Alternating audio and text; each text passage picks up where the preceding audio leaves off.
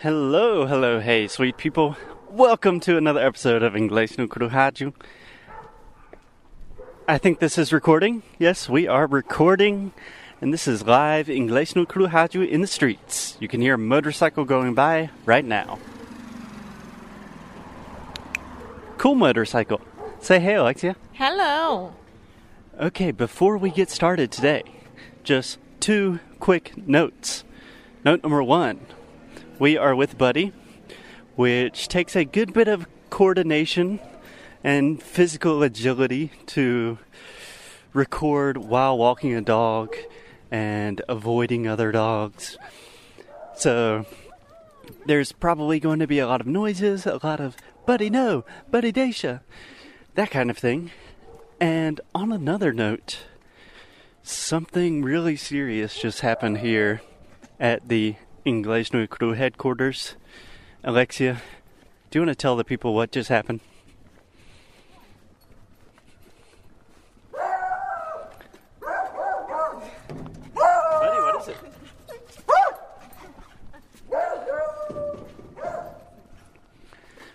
Okay, apologies. We are passing a neighborhood with many, many dogs.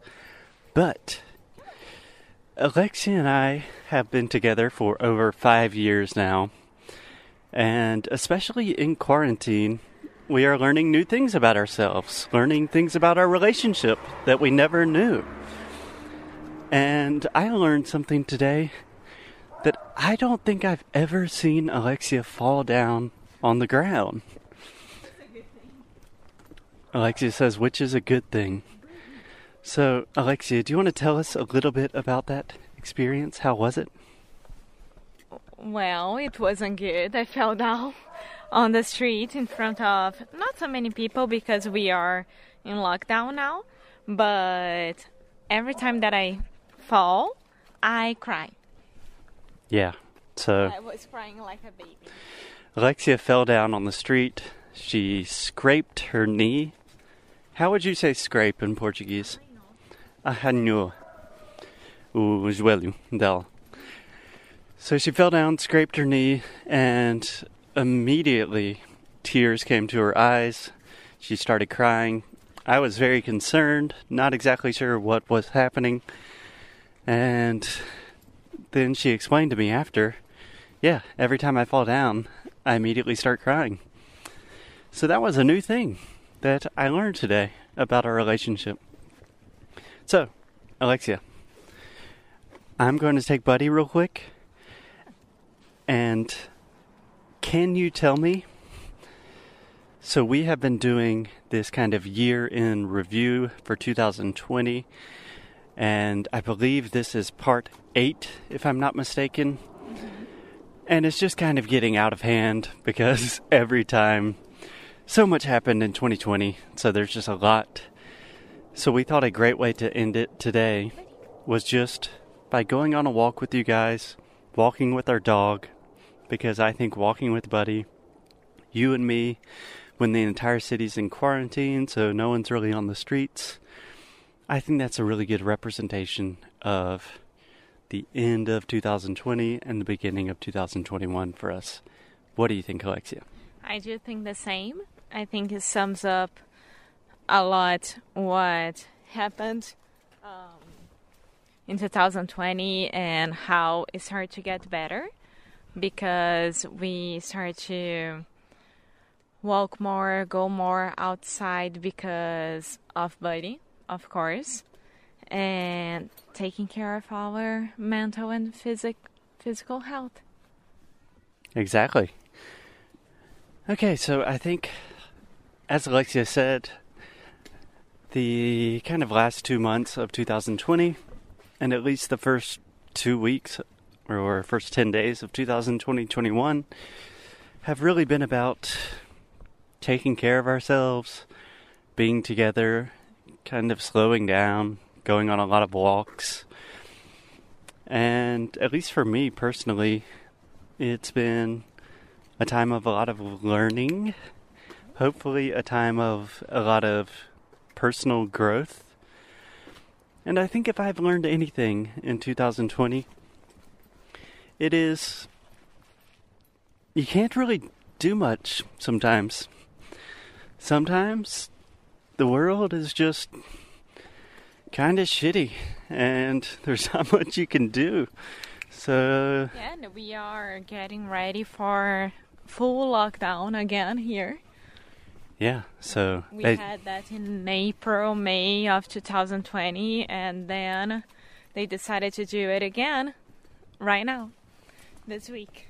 Yeah, so the uh, Prime Minister of Portugal just announced, the President, Marcelo, Alexia corrected me, just announced that we will be returning into a full lockdown, which means no commercial enterprises are open.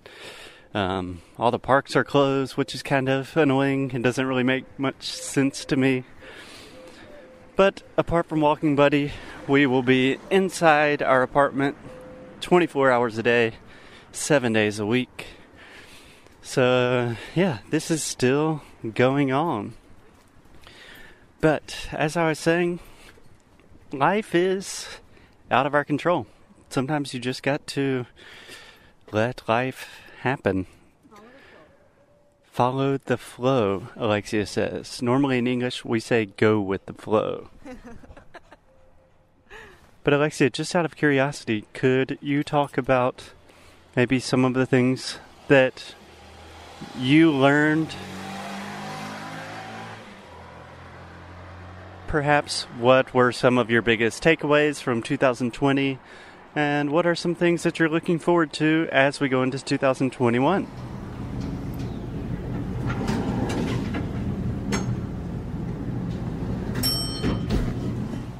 So, we have some technical problems and we are back home.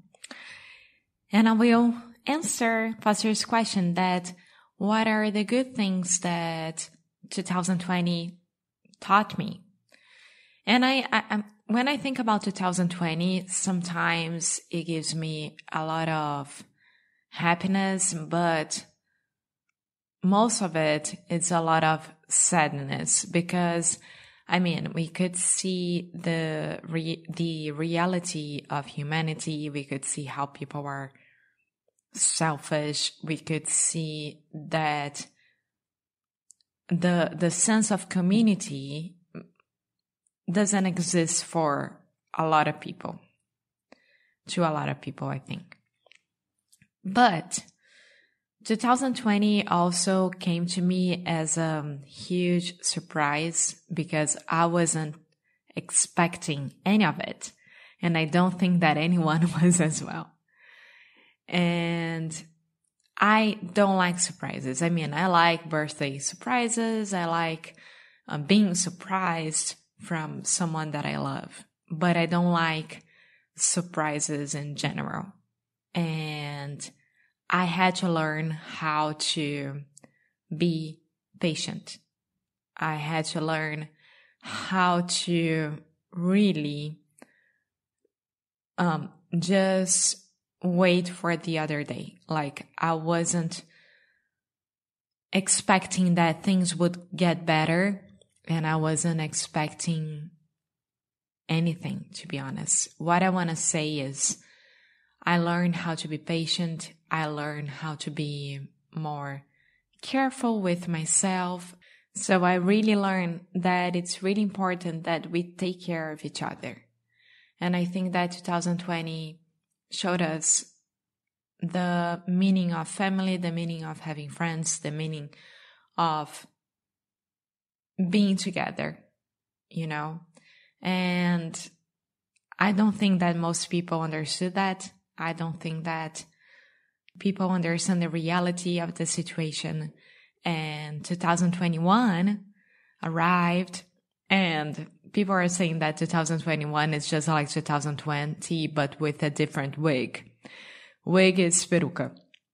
So we'll be the same. And I don't think we'll be the same. I think that will be a little bit different because we already know a little bit more of this virus, a little bit more of how to deal with the pandemic. Uh, but at the same time, I do honestly think that each person deals in different ways with um, hard situations. So we are not here to judge anyone. I am not judging if the other person did that that I don't agree. I'm not judge. I'm not gonna be judged if I did this and if the other person doesn't agree.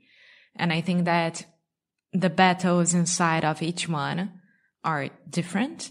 So we can't take anything for granted. A lot of people lost loved ones during 2020 and now in 2021. And grief is so hard and and it's so i mean we can't i i don't even know how to say that. We can't postpone the grief. So a lot of people are grieving grieving? Yeah. Because they lost someone and a lot of people are grieving because they don't want to see the world the way that it is and a lot of bad stuff are happening around the world. So it's up to us to make each day a lot better than it was supposed to be. So that's what 2020 taught me and that's what 2021 it's going to be for me that it's up to you to make the day as good as it could be or as bad as it could be. So it's up to us. And that's it. I think that I talked a lot and that's it. Happy New Year, I think. and let's take care of each other. Bye.